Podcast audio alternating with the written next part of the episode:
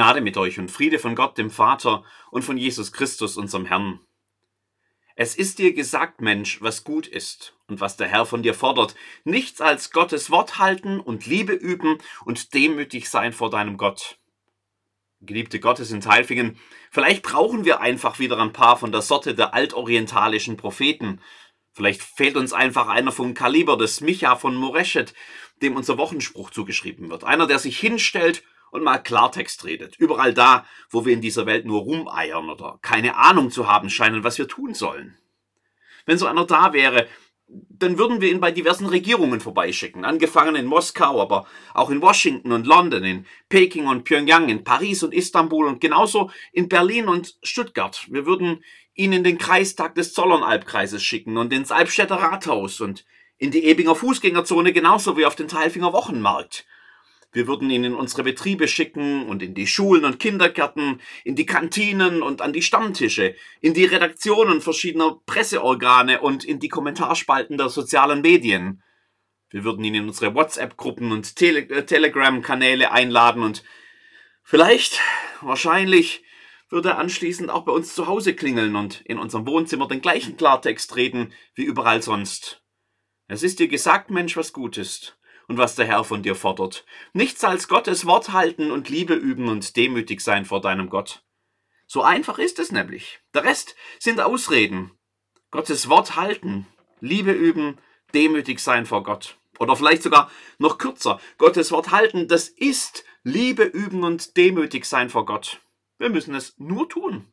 Klartext. Keine weiteren Fragen.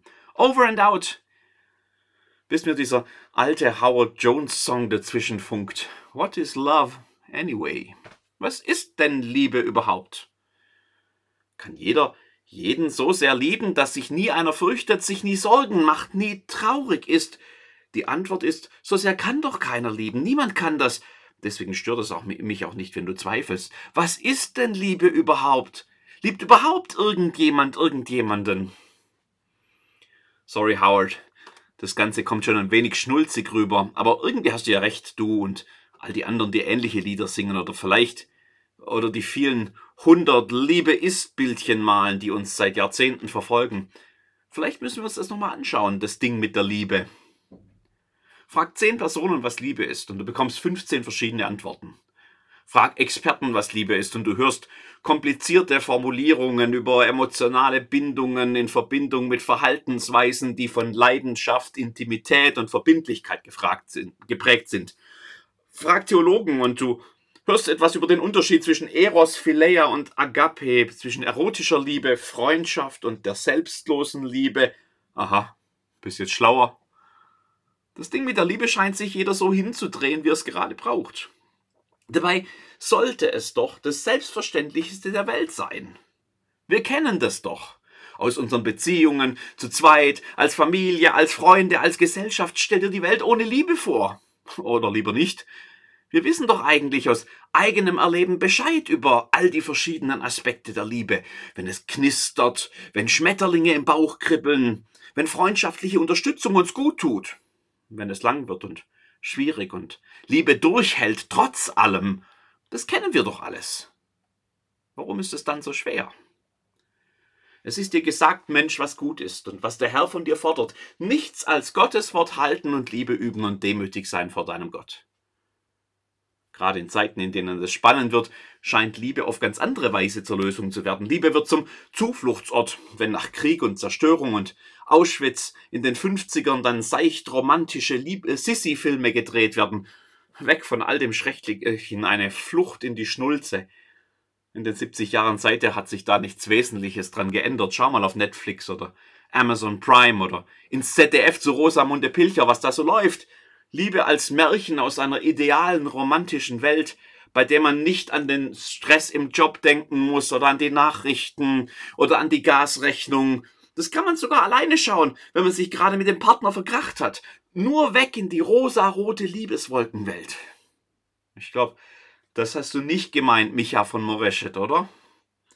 Es ist dir gesagt, Mensch, was gut ist und was der Herr von dir fordert. Nichts als Gottes Wort halten und Liebe üben und demütig sein vor deinem Gott. Ausgerechnet ein Liebeslied legt man uns heute als Predigtext vor. Ein Liebeslied aus einer Sammlung von Liebesliedern aus dem alten Orient auch noch, wo man ganz anders noch mit Bildern arbeitete. Bollywood lässt grüßen. Aus einer Liedersammlung, die sich selbst das Lied der Lieder nennt und die es auf rätselhafte Weise bis in die Bibel geschafft hat, obwohl auf allen ihren Seiten nur ein einziges Mal der Name Gottes in abgekürzter Form vorkommt. Im ersten Jahrhundert das wissen wir bis heute, hat man diese Lieder noch in den Wirtshäusern gesungen und auf Hochzeiten sowieso. Manche haben sie dann umgedeutet als Bild für die Liebe Gottes zu den Menschen, ganz fromm, trotz der expliziten Bildersprache. Und vielleicht sind sie deshalb in der Bibel. Irgendwie seltsam trotzdem. Und wahrscheinlich deshalb hört man auch kaum je was davon. Heute aber also schon aus dem Lied der Lieder aus dem achten Kapitel. Lege mich wie ein Siegel auf dein Herz, wie ein Siegel auf deinen Arm, denn Liebe ist stark wie der Tod und Leidenschaft unwiderstehlich wie das Totenreich. Ihre Glut ist feurig und eine gewaltige Flamme. Viele Wasser können die Liebe nicht auslöschen, noch die Ströme sie ertränken. Wenn einer alles Gut in seinem Haus um die Liebe geben wollte, würde man ihn verachten? Es sind die ganz großen Bilder, die hier gemalt werden. Stark wie der Tod, feurige Glut und gewaltige Flamme, unauslöschlich selbst von Strömen und Fluten, mehr wert als alle habe in dieser Welt. Besonders das mit dem Tod bleibt mir hängen. In einer Woche, in der ich viermal ein Trauergespräch geführt habe. Am Freitag hatte ich zwei Beerdigungen direkt hintereinander. Als Pfarrer gehört das zu meinem Alltag. Ich sehe, was der Tod mit Menschen macht, wie er unerbittlich hineingreift in Familien und Beziehungen, wie er unflickbare Löcher reißt mitten hinein ins Leben wie Menschen auch Druck bereitet, Angst gar, wenn sie begreifen, dass das Leben endlich ist und dass das Ende unausweichlich näher kommt. Es gibt vermutlich nichts auf dieser Welt, was uns mächtiger entgegensteht als der Tod. Doch, sagt dieser Text, die Liebe, die Liebe ist stark wie der Tod, unwiderstehlich wie das Totenreich. Dass die Liebe tatsächlich den Tod übersteht, das sehe ich bei jeder Beerdigung in den Augen der trauernden Familie. Beziehung hört auf, Umarmungen hören auf, Gespräche hören auf. Aber nie kann der Tod die Liebe einfach ausknipsen. Das ist es doch, warum wir so traurig sind, wenn jemand geht. Die Liebe bleibt und weint um das Gegenüber, das jetzt nur noch in der Erinnerung existiert. Dass Liebe sogar den Tod überwindet. Das wissen wir als Menschen des Neuen Testaments, als Kinder des Evangeliums. Das haben wir diesem Text in gewisser Weise sogar voraus. Für uns ist die Liebe nämlich eine Person. Die Liebe ist Mensch geworden in Jesus Christus. Ihn schauen wir an und sehen den sonst unsichtbaren Gott, der selbst die Liebe ist. In ihm wird Liebe konkret, konkreter als je zuvor. In ihm sehen wir, was Paulus mit blumigen Worten umschreibt, dass die Liebe langmütig und freundlich ist, dass sie nicht eifert, keinen Mutwillen treibt, sich nicht aufbläht, dass sie nicht das ihre sucht und das Böse zurechnet, dass sie gegen die Ungerechtigkeit und für die Wahrheit steht, dass sie alles erträgt, alles glaubt, alles hofft, alles duldet und vor allem niemals aufhört. Dass das mehr als poetische Worte sind, das sehen wir an Jesus Christus. Er, Gottes Mensch gewordene Liebe, geht wirklich durch alles, was das Menschsein ausmacht, selbst ins Sterben hinein. Auch vor dem Tod macht die Liebe nicht Halt. Und am Ende triumphiert sie, weil Christus auferstanden ist. Auch der Tod kann die Liebe nicht auslöschen. Es ist dir gesagt, Mensch, was gut ist. Und was der Herr von dir fordert, nichts als Gottes Wort halten und Liebe üben und demütig sein vor deinem Gott. Das bringt uns zurück zu dir, lieber Micha.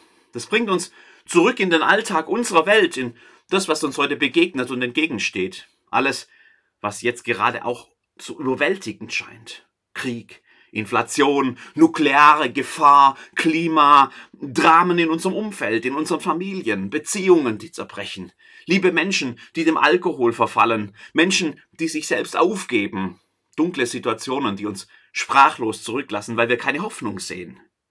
Es ist dir gesagt, Mensch, was gut ist und was von der Herr von dir fordert, nichts als Gottes Wort halten und Liebe üben und demütig sein vor deinem Gott. Wir haben dem alles, nämlich etwas entgegenzusetzen. Etwas, das stärker ist als jede Macht dieser Welt. Etwas, das alles aushält, alles überwindet, alles übersteht. Nun aber bleiben Glaube, Hoffnung, Liebe, diese drei, schreibt Paulus. Aber die Liebe ist die größte unter ihnen. Und nein, Damit will ich nicht einfach die dunklen Täler dieser Welt mit romantisch rosanen Liebeswolken übermalen. Ich rede nicht von einer Märchenliebe oder einfach einer, die wir uns so lange zurecht definiert haben, bis wir sie überall hineindichten können, auch ohne dass sich was ändert. Ich rede von einer Liebe, die stark ist wie der Tod. Ich rede von einer Liebe, die Flammen und Fluten übersteht. Ich rede von einer todesstarken, todesmutigen Liebe einer, die hoffnungstrotzig in jede Dunkelheit noch Gottes Licht hineinträgt, eine, die sich glaubensstark auf den Ursprung aller Liebe verlässt. Ich rede von Gottes Liebe, uns offenbart und zuteil geworden in Christus, die in uns lebt, uns stärkt und antreibt, die durch uns die Welt verändern kann. Geliebte Gottes, lasst euch die Liebe nicht kleinreden. Lasst euch nicht täuschen von flauschig schnulzigen Zerrbildern der Liebe, die nur für Postkarten und romantische Komödien taugen. Die Liebe ist viel mehr als das, was wir da sehen. Die Liebe ist stark wie der Tod. Die Liebe lässt sich nicht überwinden, sondern sie überwindet alles. Die Liebe hört nimmer auf und wenn am Ende, wie auch immer, alles andere vergeht, die Liebe ist das, was bleibt. Geliebte Gottes, lasst euch nicht einreden, wir seien machtlos in dieser Welt. Die Liebe, die Gott ausgegossen hat in unsere Herzen, die ist mächtiger als jede Waffe, die Menschen erdenken können. Die Liebe ist subversiv, sie arbeitet im Untergrund wie die Wurzeln eines Baumes, die irgendwann die dickste Betonschicht zerbrechen. Und dann bricht Leben auf und Wachstum und Blüte. Lasst euch nicht einschüchtern, hört nicht auf zu träumen, haltet an der Liebe fest und stellt euch vor, wie die Welt sich verändern kann, wenn wir glauben und hoffen und lieben. Und dann liebt. Liebt als Geliebte Gottes, die ihr seid. Glaubt, hofft und lebt die Liebe, die in euch ist. Im Kleinen, im Kleinsten und immer wachsend in jeder Ecke der Welt, die ihr erreichen könnt. Liebt. Eine der ganz großen medial beachteten Liebesgeschichten dieser Welt ist die von Prince Harry und der amerikanischen Schauspielerin Meghan Markle. Da steckt Stoff für manche Schnulze drin, der Prinz und die Schauspielerin, über die viele am Hof die Nase rümpfen, in die er sich aber unsterblich verliebt hat. Die Geschichte zu erzählen, die überlasse ich gerne anderen. Aber ich möchte euch heute zum Schluss ein paar Sätze mitgeben, die der ehrenwerte Michael Curry, leitender Bischof der Episkopalkirche in den USA, zur Trauung der beiden in der St. Georgskapelle auf Schloss Windsor gesprochen hat. Da ging es übrigens genau um den heutigen Predigtext. Ich zitiere Liebe ist nicht selbstsüchtig und egozentrisch. Liebe ist aufopfernd. Und dadurch wird sie zur Erlösung. Und dieser Weg der selbstlosen, aufopfernden, erlösenden Liebe verändert Leben. Und sie kann die Welt verändern. Wenn ihr mir nicht glaubt, haltet inne und überlegt oder stellt euch vor. Überlegt und stellt euch vor, überlegt und stellt euch eine Welt vor, in der die Liebe der Weg ist. Stellt euch unsere Häuser und Familien vor, wenn Liebe der Weg ist. Stellt euch Nachbarschaften und Gemeinden vor, wo Liebe der Weg ist. Stellt euch Regierungen und Nationen vor, bei denen Liebe der Weg ist. Stellt euch Wirtschaft und Handel vor, wenn Liebe der Weg ist. Stellt euch diese müde alte Welt vor, wenn Liebe der Weg ist, selbstlos, aufopfernd, erlösend, wenn Liebe der Weg ist. Dann wird kein Kind auf dieser Welt jemals wieder hungrig zu Bett gehen. Wenn Liebe der Weg ist, wird Gerechtigkeit für immer siegen wie eine mächtige Strömung. Wenn Liebe der Weg ist, wird Armut zur Geschichte. Wenn Liebe der Weg ist, wird die Erde ein Heiligtum sein. Wenn Liebe der Weg ist, werden wir unsere Schwerter und Schilde niederlegen, uns am Flussufer, also down by the riverside, um nicht mehr an den Krieg zu denken. Wenn Liebe der Weg ist, gibt es viel guten Platz, viel guten Raum für alle Kinder Gottes. Denn wenn Liebe der Weg ist, behandeln wir uns gegenseitig. Naja, so wie wir eigentlich Familie sind. Wenn Liebe der Weg ist, wissen wir, dass Gott die Quelle von uns allen ist und wir Brüder und Schwestern, Kinder Gottes sind. Meine Brüder und Schwestern, das ist ein neuer Himmel, eine neue Erde, eine neue Welt, eine neue Menschenfamilie. Und lasst mich euch etwas sagen. Der alte Salomo hatte recht im Alten Testament. Das ist Feuer. Zitat Ende. Also, hört nicht auf zu träumen geliebte Gottes in Teilfingen, sondern glaubt und hofft und liebt. Denn damit erfüllt ihr Gottes Gebot und seinen Traum für die Welt, die er geschaffen hat. Es ist dir gesagt, Mensch, was gut ist und was der Herr von dir fordert. Nichts als Gottes Wort halten und Liebe üben und demütig sein vor deinem Gott. Amen.